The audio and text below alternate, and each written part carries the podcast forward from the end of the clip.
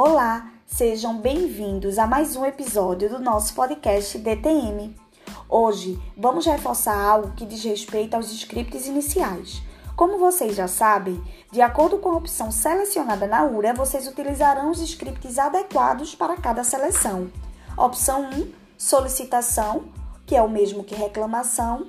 Opção 2, informação. Opção 9, falar com o atendente. Porém, o consumidor pode se confundir e terminar selecionando a opção errada. Então, vocês deverão adequar o script ao que ele deseja. Vamos a um exemplo. O consumidor deseja reclamar e deveria ter selecionado a opção 1, porém ele selecionou a opção 2. Ao ser atendido por vocês, ele será recebido com o seguinte script. Depois que vocês se identificarem, vocês questionam: Qual a informação ou serviço o senhor deseja? Vamos supor que ele responda: Eu não quero uma informação, eu quero reclamar. Sendo assim, ao identificar que o consumidor selecionou a opção errada, informe o script adequado ao que ele deseja.